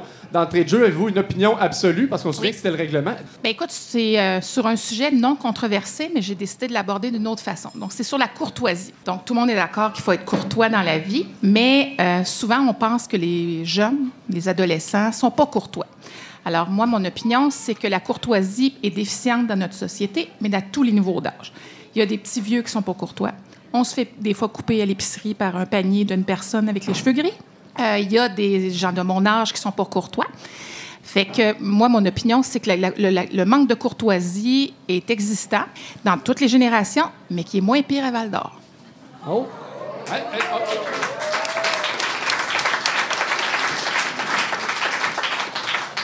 Jean-Félix Perrault, vous êtes ostéopathe et vous êtes récemment installé à Rouen-Noranda pour implanter votre concept d'ostéopathie communautaire. Vous vous êtes donné deux missions principales dans votre carrière rendre accessible votre pratique à tous et valoriser l'aspect artistique et subjectif de l'ostéo- de l'ostéopathie. Ouais, bon, ben, merci de, de m'avoir invité, Merci premièrement. Puis, euh, ouais, c'est ça, je suis bien bien content d'être là. Avez-vous une opinion absolue euh, d'entrée de jeu? Ouais, ben, j'avais une opinion, puis euh, en fait, j'en avais deux. Une drôle, puis une pas drôle. puis je pense que les deux vont bien ensemble, en fait. La première, c'est que euh, on se souvient tout, euh, je pense, la première fois qu'on a entendu parler d'environnement. euh, il y avait comme un, feeling gossant, comme un peu quand ta mère te demande de faire la vaisselle. C'est comme une responsabilité que tu n'as pas vraiment envie d'avoir.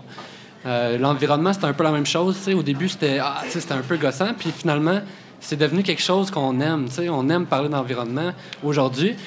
Puis mon opinion, c'est qu'il va arriver la même chose avec quelque chose qui s'appelle la neutralité d'Internet. Euh, C'est-à-dire que aujourd'hui, on bénéficie d'un Internet qui est plus ou moins neutre, euh, qui, laisse la chance à tout le monde de faire un peu ce qu'ils ont envie de faire. Mais ça, c'est quelque chose qu'il va falloir protéger vraiment fort. Euh, parce que ça se peut qu'éventuellement les compagnies de distribution d'Internet décident de nous faire payer plus cher pour avoir les services comme Netflix ou des, trucs comme ça qu'on, aime avoir. Ma deuxième opinion, c'est que, dans le fond, je voulais Ça, parler... ça, c'était la pas drôle. C'est ça, c'était là pas drôle, c'est ça. Puis là, ma deuxième opinion, c'était j'aimerais ça qu'on pu- qu'on puisse enregistrer le silence puis le faire jouer vraiment fort pour créer, tu sais, là, ça, tu feras un party, mettons, de silence, puis là, le monde qui voudrait faire le party dit « Hey, baisse ça, là, on veut faire le party ici. » Puis, mais j'ai rendu je me suis rendu compte que j'avais juste besoin de parler de, de la neutralité d'Internet pour avoir le silence puis que- qu'il se passe pas grand-chose.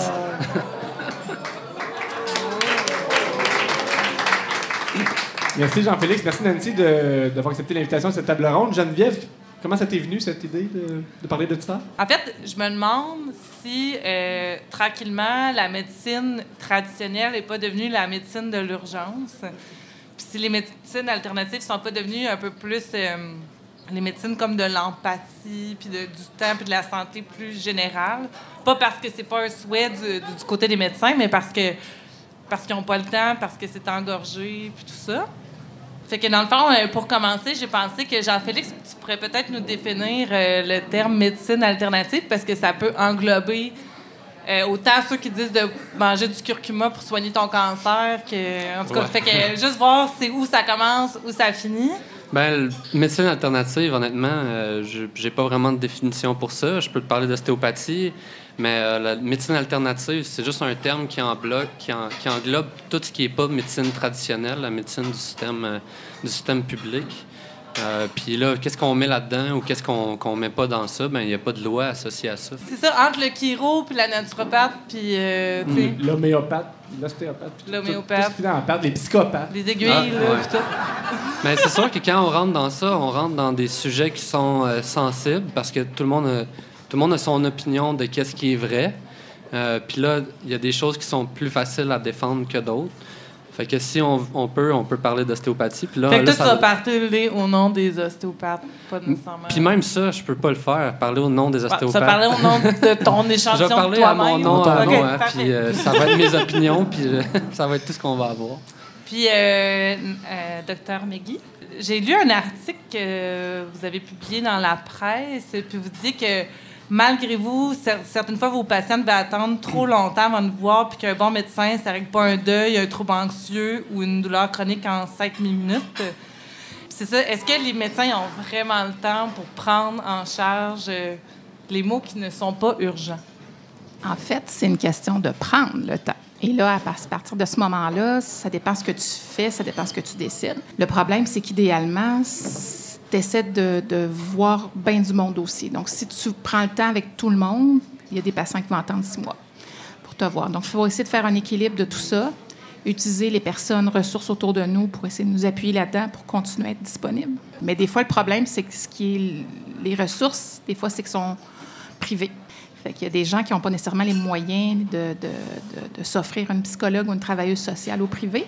Et euh, c'est ça. Fait que des fois, je me retrouve à faire le suivi en attendant que le un an d'attente euh, en santé mentale au public euh, se, se- se fasse.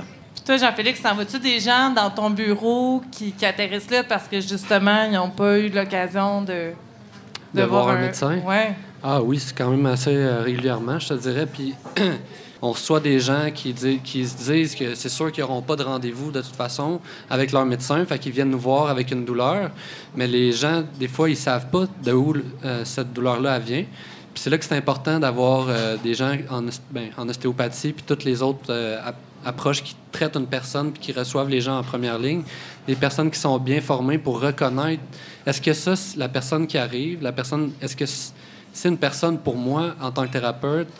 Ou c'est euh, elle, présente des symptômes qui sont euh, peut-être euh, au niveau qui seraient peut-être de l'urgence, tu sais, qu'il faudrait peut-être les référer maintenant.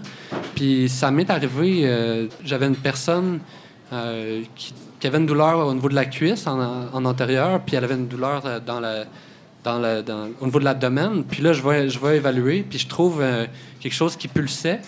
Puis là, j'ai décidé de la référer finalement.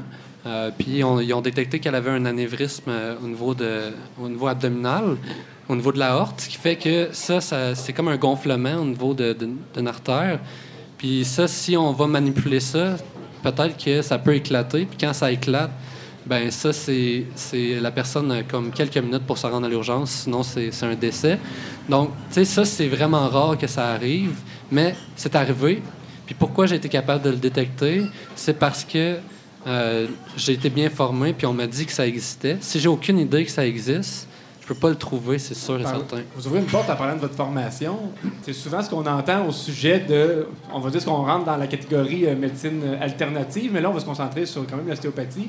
On peut être ostéopathe en faisant des études prolongées, des études, on va dire normales, mais on peut aussi être ostéopathe en faisant un cours de fin de semaine euh, pendant euh, un mois ou deux. Puis, euh, comment est-ce qu'on peut savoir ou s'assurer qu'on a affaire à un bon ou un mauvais ostéopathe ou quelqu'un qui, est- qualifié, justement? Mhm. Ben, en fait, il faut s'assurer de, de l'école dont- de où il provient. Il y a deux écoles au Québec. euh, l'é- l'école où je suis allé, qui est le Collège d'études ostéopathiques, puis il y a le COC, COQ. Euh, c'est les deux- écoles où le- les standards de, euh, de- de- pour être ostéopathe sont le plus élevés. Donc, moi, j'ai fait quatre ans et demi à temps plein, donc euh, plus de 3300 heures, puis je suis en train de terminer ma, de, de- continuer ma maîtrise pour atteindre les standards de, euh, euh, de l'OMS, l'Organisme mondial de la santé.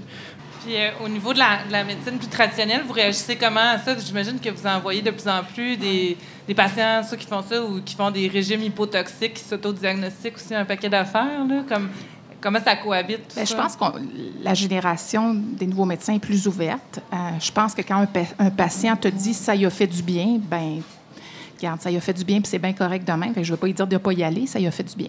Est-ce que vous allez jusqu'à le référer? Ben, c'est ça. Là, on tombe dans une zone euh, floue, je te dirais, parce que c'est sûr que le collège, nous, on marche beaucoup à ce qu'on appelle le evidence-based, donc basé sur les preuves. Fait que nous, c'est sûr que si c'est pas euh, documenté avec euh, des preuves, donc des preuves scientifiques, avec des études à double insu, tout ça, on n'est pas euh, porté à recommander. Donc, c'est pour ça qu'on va plus recommander de la physiothérapie, par exemple, euh, à des patients. Ceci dit, je pense que euh, l'avenir va peut-être changer. Je pense que les formations ont. On parlait d'ostéopathie, mais les, chiropraticiens aussi ont des formations universitaires maintenant. Moi, je pense que le défi, c'est de faire des études, d'a- d'amener des études dans, cette, euh, dans ces professions-là. Et euh, je pense que c'est comme ça, c'est en ayant un langage commun qu'on va finir par se rejoindre. Je- Moi, j'ai juste envie qu'on qu'on dise c'est quoi l'ostéopathie, parce que je suis sûr qu'il y a des gens qui n'ont jamais entendu parler de ça. Ben, c'est vrai, puis même, je sais pas c'est quoi. mais j'osais Ouais, pas ça. le demander. Mais Mais moi, non, j'étais- mais là, parce que je t'ai entendu dire en entrevue que c'était comme demander c'est quoi la musique. Ah c'était ouais, trop compliqué, mais... Non, mais tu sais, on, Tu t'es on fait peut- une on- réponse depuis. On peut juste dire la base. là. L'ostéopathie, c'est une thérapie manuelle, au même titre, par exemple, que la chiro puis la physio. puis C'est pour ça qu'on parle de ça depuis tantôt. Parce que nous, dans le fond, ce qu'on fait, c'est qu'on reçoit les gens puis on les traite avec nos mains. On essaie de sentir qu'est-ce qui se passe à l'intérieur du corps. Puis on essaie de sentir sont où les rigidités, sont où les tensions, euh, sont où les manques de mobilité, puis de trouver c'est quoi la source euh, puis la cause des problèmes. Vous, docteur Maggie, croyez-vous à ça? Ben, écoute, j'ai pas vu d'études. J'ai cherché aujourd'hui, je me suis amusée à voir sur UpToDate ou sur des, des- des sites là, de recherche médicale, il n'y a pas grand-chose. En fait, les seules choses qui ont été recherchées, c'est sur les mobilisations. Fait que c'est plus en chiropractie là, que je dirais qu'il y a eu des études. Je te dirais qu'au au niveau personnel, c'est différent. Au niveau professionnel, je pense que j'ai pas d'opinion. Au niveau personnel, je suis ouverte. Fait que je vais, euh, je vais voir le futur, mais je- Je ne j'aimerais... pas être radié pour une, une opinion personnelle. Non, c'est ça.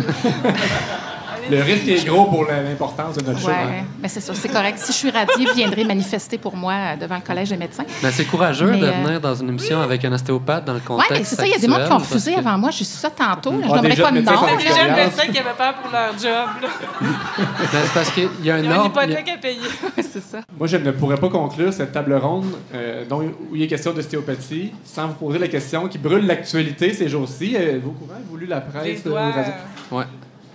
À votre avis, je pose la question à tous les deux, puis vous allez me trouver euh, cru, mais c'est une vraie, une- un vrai article que j'ai vu dans la presse. Pensez-vous que guérir un mot en ostéopathie en rentrant un doigt dans l'anus et un doigt dans le vagin d'une fille à quatre pattes est un traitement qui est normal et acceptable?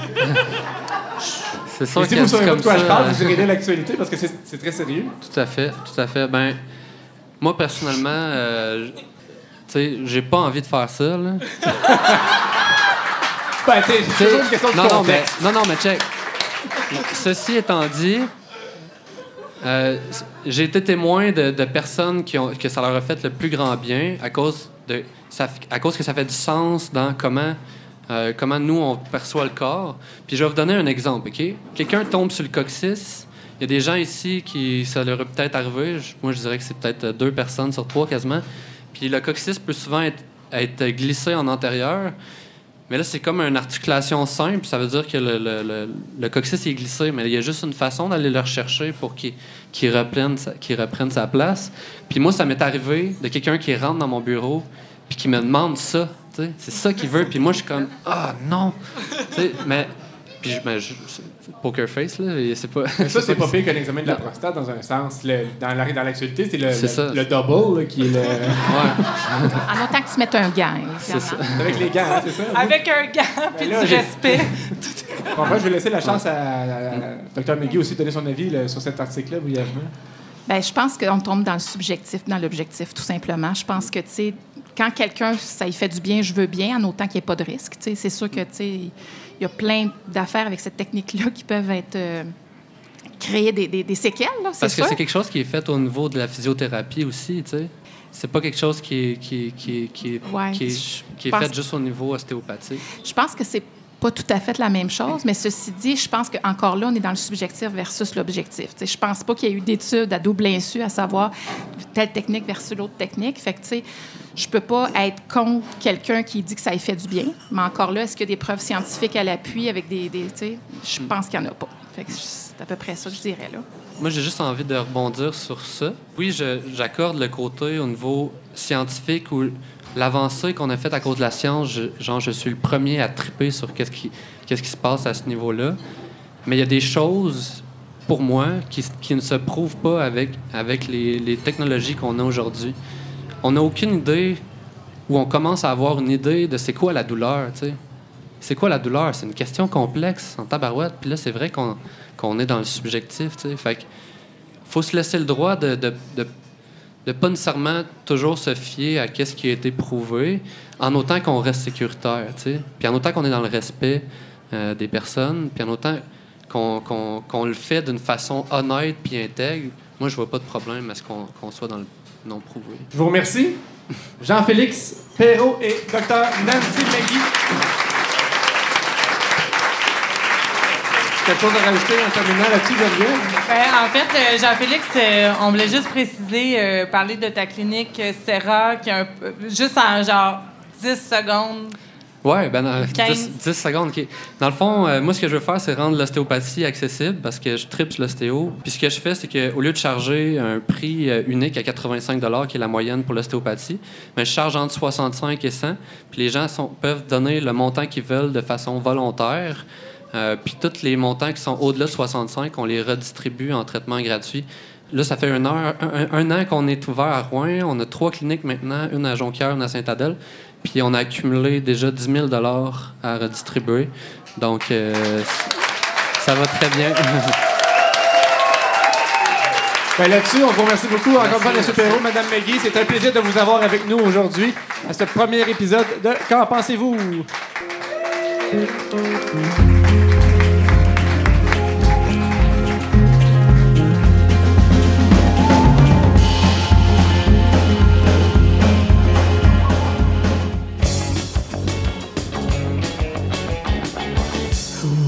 zone d'inconfort. Paul-Antoine est de retour de son défi. Juste ça, c'est une excellente nouvelle. Alors, Paul-Antoine, tu as deux minutes top chrono pour nous livrer le fruit de ton essai routier de la nouvelle Honda Civic euh, à Hayon Sport Rouge 2017. C'est une 2017. Donc, tu vois, moi, moi personnellement, euh, de mon côté, je chauffe une Honda Civic euh, 2001. Euh, donc, celle-là est, full numérique. La mienne est full analogique. Donc, bon, premier conseil que je pourrais donner aux gens, je suis pas un champion, mais lisez le manuel. Sérieux, il y a du Python en cibole là-dedans. Euh, première chose, bon, in- in- instinctivement, tout de suite, j'ai été capable d'ouvrir le toit ouvrant. Extraordinaire. Euh, là, je me suis dit, qu'est-ce que je fais? Je prends-tu 4 minutes? Pour... J'avais 10 minutes. Là. Je prends-tu 4 minutes pour essayer de descendre le siège pour que ma tête frotte sur le top? J'ai dit, écoute, je vais l'assumer. Euh, je vais frotter sur le top, surtout qu'il fallait que je voie aussi. Il se passe énormément d'affaires dans le dash. Hop là. À un moment donné, j'ai dit, bon, on va essayer peut-être essayer le système de son, mais là, c'est écrit balayage. Je vais faire balayage pour voir. Sérieusement, à un moment donné, on- euh, j'étais avec Valérie. Euh, on l'a comme oublié. Ça a balayé 7-8 minutes. C'était- clean. Il y avait un bruit de fond. Là, on est allé sur la voie de contournement. On s'est dit, on va la pousser un peu. On suivait un truck de la compagnie Robert. Tu sais, Robert Transport, tout. Je tiens à saluer leur patron. Les gars respectent la loi. Peut-être une coche avant la lettre. Tu sais, euh, on, a, on a roulé 64. À un moment donné, j'ai dit, je vais en pousser un peu. On a monté à 72. Euh, On a fait 8 km, une seconde à peu près. Mais c'est une très belle voiture. Ça sentait propre dedans. Euh, écoute, mes, mes, mes bases de comparaison sont pas tellement. Oh, c'est- c'est-tu le manuel? Ben oui, c'est le feuillet de- du Bon, garage. Écoutez, je- au pire, je le feuillette puis je vous reviens. Mais sérieusement, euh, moi, j'achète des vieilles voitures, puis euh, quand celle-là va être rendue un peu passée de date dans une quinzaine d'années, euh, je m'en procurerai une sans hésiter. je, je tiens à le. C'est une très belle voiture. euh, Ça allait bien. Ça allait bien. Mais il apparaissait des choses à tout bout de champ. À un moment donné, hop, la caméra de recul à part, les objets sont plus près que vous le pensez. Puis là, tu te remets en question. Tu te dis, c'est vrai, Chris. Les objets sont proches quand tu y penses. Mais, t'es pas supposé d'y passer d'un point de vue philosophique. Ouais, c'est ça l'affaire. Mais moi, ma voiture me parle, sérieux, ça m'interpelle énormément parce que la mienne, elle, elle fait son affaire de voiture. Puis je fais mon affaire de conducteur. On a chacun nos zones. chute de, ch- on, de char. on n'interagit pas tant. Fait que c'est ça. Merci beaucoup. Hey, merci à vous autres. Une belle expérience. Merci, Merci à à. Anne de Val d'Or et toute l'équipe aussi pour le prêt.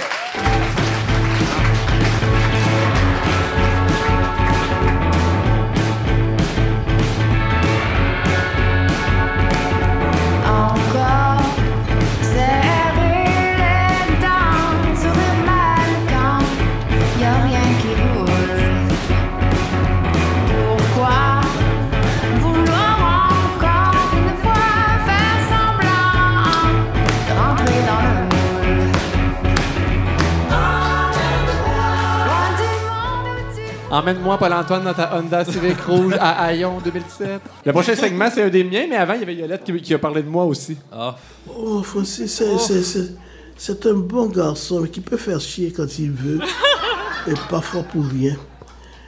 C'est un homme avec qui on peut travailler parce que il a le côté qui est un peu rare, dans- comme si dans la vie de chaque jour, pas seulement au Québec ni ici, mais qui est un peu rare, la franchise.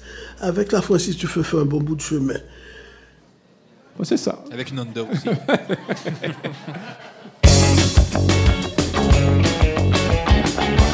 9 à 3.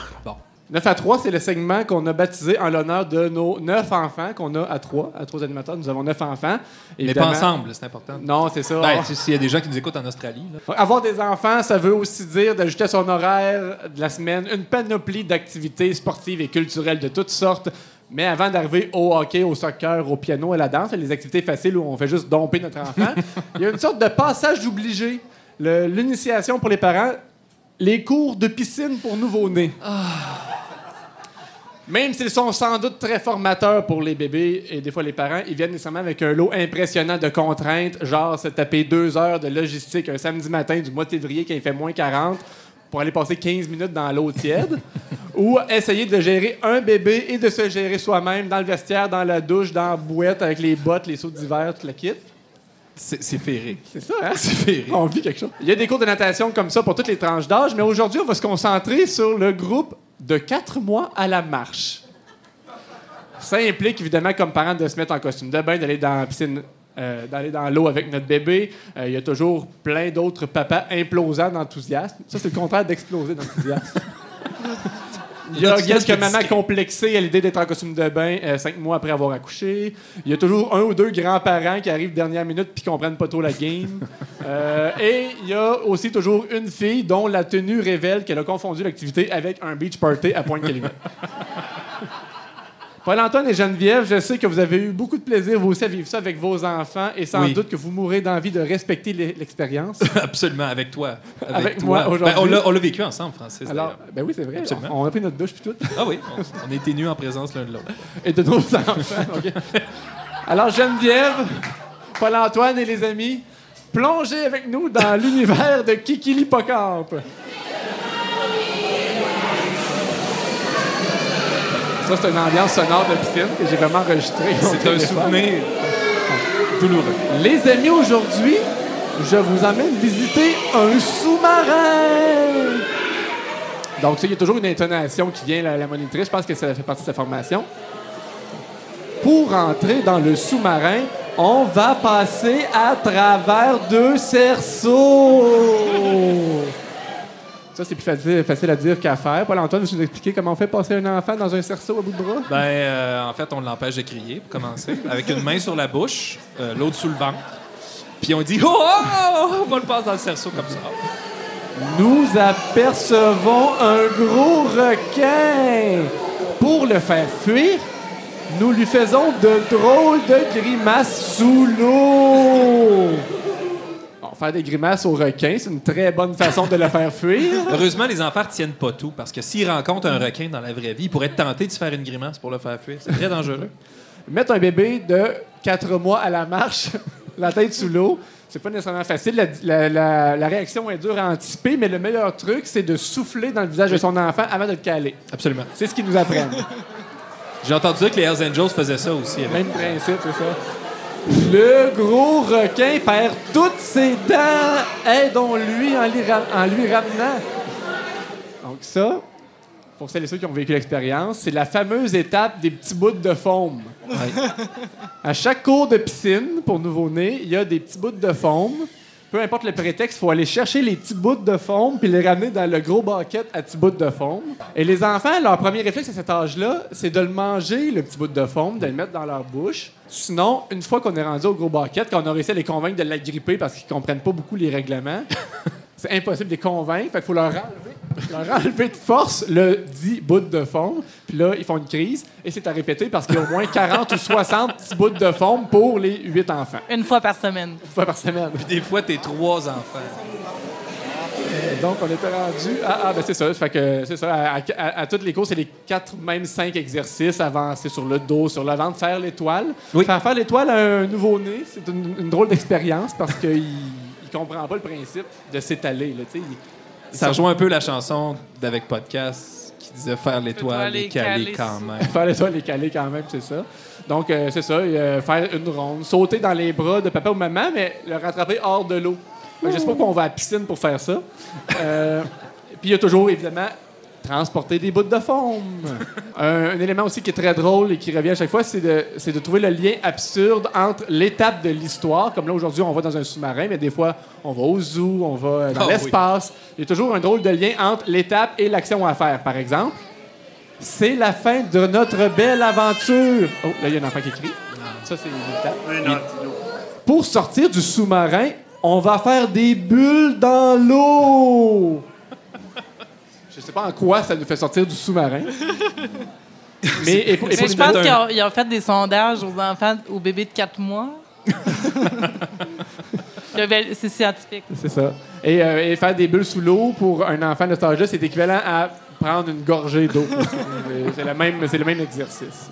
Donc, si vous avez plusieurs enfants dans des groupes d'âge euh, similaires, vous, allez, vous pourrez suivre plusieurs groupes Oui. comme ça dans, la même, dans le même avant-midi euh, de mois de février à moins 40. Donc, après Kiki l'hippocampe, il y a Pluche le terrier, il y a Waldo le canard. Oh, ouais. Et Krabi généralement, le c'est la même histoire les mêmes exercices qu'on refait avec des enfants plus vieux qui sont juste un peu moins bons, mais des fois qui collaborent moins.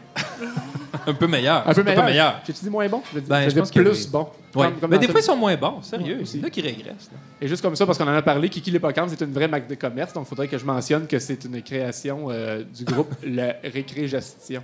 Et D'ailleurs, on aimerait beaucoup rencontrer ceux qui écrivent les scénarios euh, où ils prennent l'inspiration. Je l'ai! C'est un sous-marin!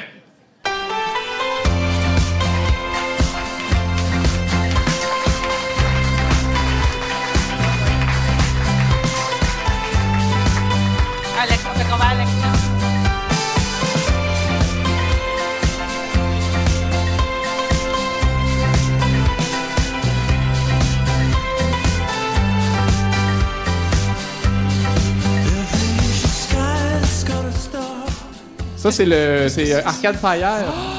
C'est pas le. euh, la chanson euh, thème de leur euh, prochain album. Chanson thème. ça s'appelle Everything Now. L'album sort la semaine prochaine, genre. Fait qu'on- on, est comme d'actualité, mais le podcast, on sait pas il va être écouté quand. Mais c'est pas grave. Euh, c'est ça. Fait qu'on a un autre segment. Correspondance. Nous sommes très nostalgiques de notre secondaire et on fouille dans des vieilles lettres, des vieilles, euh, des, des- des petits mots qu'on s'écrivait. Geneviève a fait une trouvaille exceptionnelle. Ouais, ben en fait, euh, j'ai demandé à mes amis de, de retrouver, d'aller chercher les lettres qu'on s'écrivait parce qu'on s'en écrivait beaucoup au secondaire. Puis il y a Alexiane, euh, qui a pas d'égo Bravo, tout, qui est ici d'ailleurs. Hein? puis qui nous a permis de, de lire en, en ondes une lettre qu'on s'écrivait. En fait, elle, elle nous écrivait, puis on se répondait dans, dans la classe. Si c'était aujourd'hui, ça pourrait être du textage? Ce serait probablement ça. Ouais, c'est clair. Puis Alexiane, elle, elle avait comme une, une grande remise en question. Puis, ça- puis dans le fond, le principe, c'est que c'est une feuille que les amis se passent dans la classe puis répondent chacun leur Puis tour, moi, je hein? vais, je vais me jouer moi- moi-même. Paul Antoine va jouer Alexiane. Puis moi, je vais jouer Marie-Hélène, mon ex de quatrième année. Voilà. Je tiens à dire que je suis l'ex de la sœur à Julie, quand même. À Alexandre. Julie. Euh, Ouais. Alexandre, je suis l'ex. Dans les cadets. Alors, euh, Alors, ça. c'est parti. On est prêt, ça va comme Vas-y. suit. Salut Marie et je. J'ai un sérieux problème. Si vous êtes prête à m'aider, cochez oui, ben sinon, ben cochez non. Mais il faut pas il faut pas me trouver conne parce que c'est un peu votre genre de trouver ça con.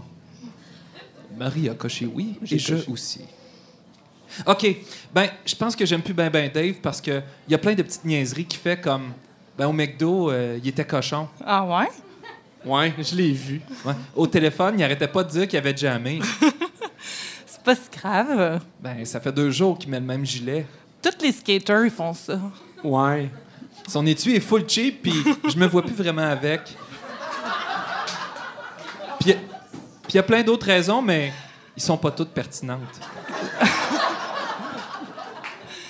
Mais c'est quoi qu'il faisait au McDo? Ben, il était cochon en bouffant son Big Mac. C'est toi qui décides, mais tu vas sûrement le regretter comme l'an passé. C'est. C'est ton choix, mais tu devrais peut-être attendre avant de prendre une décision parce que tu quasiment jamais rien fait avec. Puis, puis peut-être que tu le connais mal, puis il faut pas que tu t'attardes à des petits détails. Vas-y. Niaiseux. Oui, bon. Ouais. Je vais attendre un peu. Mais je pense que je suis peut-être tanné d'avoir un chum. Mais inquiétez-vous pas, là, euh, je suis pas lesbienne. Aimerais-tu mieux avoir un chum à une autre école ou t'es juste tanné, point? Tu décides, mais je trouve que vous allez super bien ensemble. Moi aussi, c'est ton choix, mais je veux pas vous influencer. OK.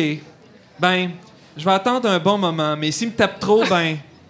Dans le fond, c'est peut-être juste parce que je suis révolté, parce que je comprends rien en maths.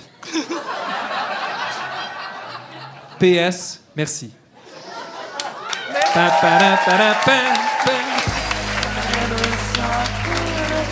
Conception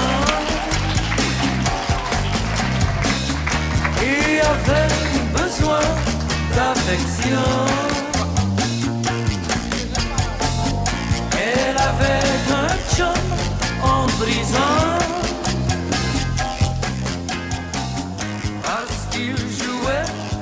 Ben, je vais juste faire une mise à jour, là. Je voulais juste préciser qu'Alexiane n'est plus avec David aujourd'hui. Mais, mais elle n'est pas plus lesbienne. Non, elle est pas Non plus. Mais elle aurait le droit. Euh, ce serait très bien. Bravo pour ton introspection.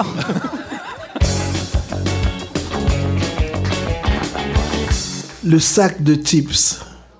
On arrive déjà au dernier segment de notre émission. Je dis déjà parce qu'on a coupé quatre depuis le début, puis on a déjà fait le double du temps qui était prévu. On avait du temps. Euh, On s'amuse, on s'amuse. On, Ben, on ben. espère que vous vous amusez au- au- autant aussi. Très peu de gens sont partis. Très peu de gens sont partis. Et les, gens, et les gens qui nous écoutent en balado sont toujours à l'écoute. Ben, ceux qui nous écoutent, oui.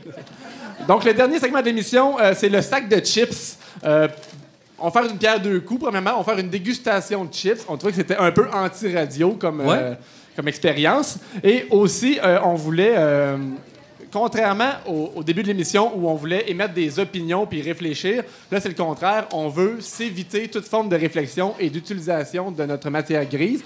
Donc, on est allé puiser directement dans la section sac de chips du Journal de Montréal, qui une est une vraie section qui existe pour vrai. Ouais, mais qui a une, une durée de vie très limitée. Hein? Vraiment, tu lis ça, puis t'oublies. Ben, c'est correct, là. Ben, c'est à ça que ça sert. C'est correct. Fait qu'on a déniché chacun un article, on va, se faire- on va partager brièvement, puis on- comme ça, on n'aura pas besoin de réfléchir d'ici la fin de l'émission. Puis, euh, Mais on va pousser le tout concept ça- vraiment loin. On va manger des chips. Tout ça en mangeant des chips. Donc, Geneviève, voudrais-tu nous parler de la sorte de chips que tu as trouvé? Ouais, je suis allée au Jardin des Druides. Euh, J'ai acheté les chips au kale et cornichons. Donc, euh, chou, kale et cornichons. Sérieusement, je... honnêtement, j'ai des doutes sur le bien fondé de l'existence même des cornichons à la nette. Je pensais que tu allais dire de cette Je suis chronique. pas mais- d'accord, là, mais, Non, mais- c'est une opinion absolue, t'as pas le droit de me... Fait qu'on déguste.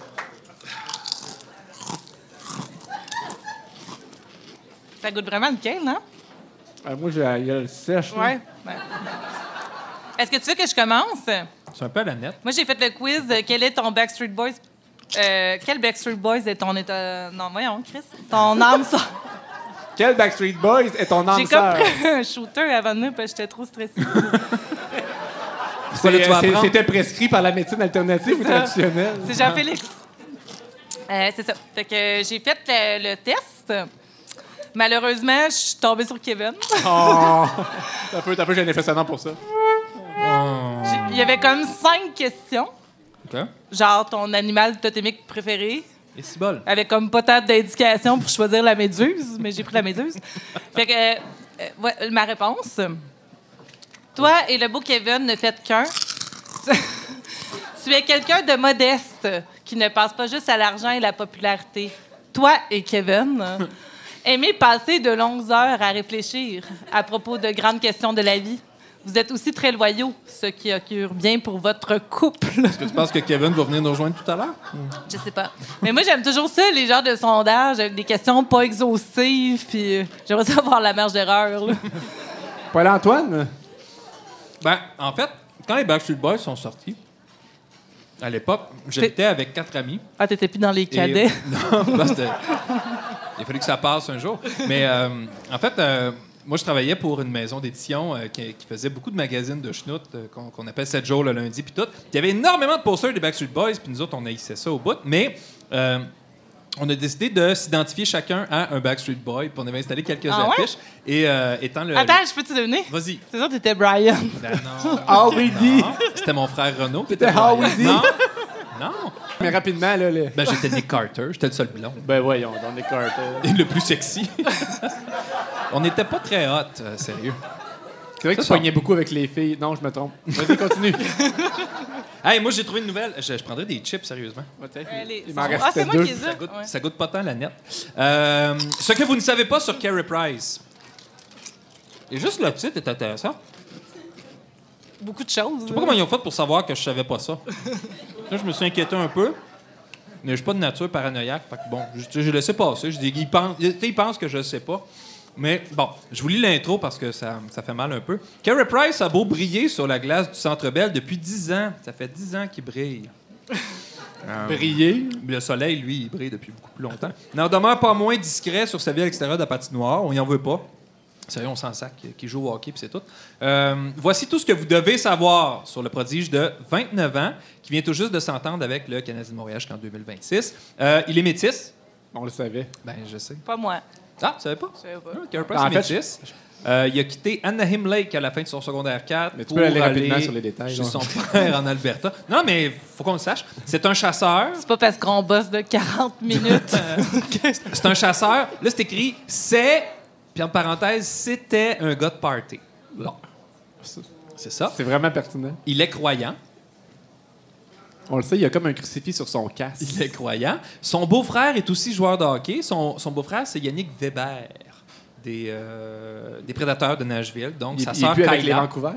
Kyla, non, non, non, il est plus avec Canadien non plus. C'est un Vraiment Suisse. tanné de votre discussion. C'est un Suisse. Et euh, le poulet est son ingrédient miracle.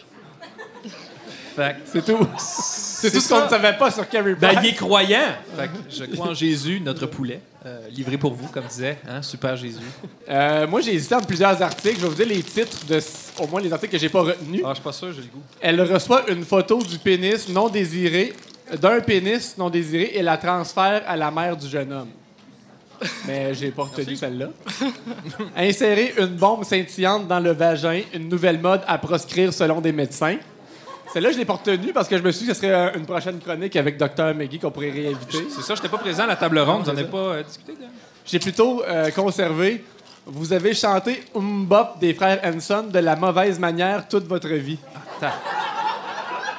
Mais Moi, ça m'intéresse. C'est Ben, quoi l'erreur? C'est très générationnel. C'est pas long, fait que je vais comme y aller. euh, euh, dans une récente entrevue accordée à quelque chose, euh, les frères euh, Zach, Jake, Ron, euh, ont parlé bon, de leur tune. Comme ça, Et ils ont dit que justement, tout le monde l'avait chanté de la mauvaise manière toute leur vie. Contrairement à la croyance populaire, il n'y a pas de wop dans la mélodie accrocheuse.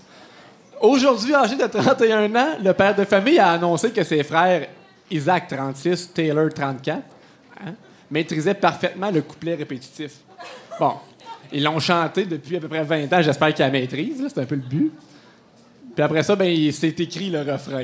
Raconte-nous ça, là. Fait que là, il n'y a pas de wop. Vous oubliez pas, dans le fond, le- ça aurait pu être le titre Il n'y a pas de wop dans le. Dans Mbop. Fait que c'est umbap, badoubadop, badabou bop, dadoubab dop, badou bop, dabadou bop. Fait que vous voyez, il y a- Puis tu sais, ça Il y a continue. pas de mais wop il n'y a là-dedans, pas de a mais il n'y a pas de pas wop. de wop, C'est vrai qu'il n'y a pas de wop. C'est la preuve est faite, là.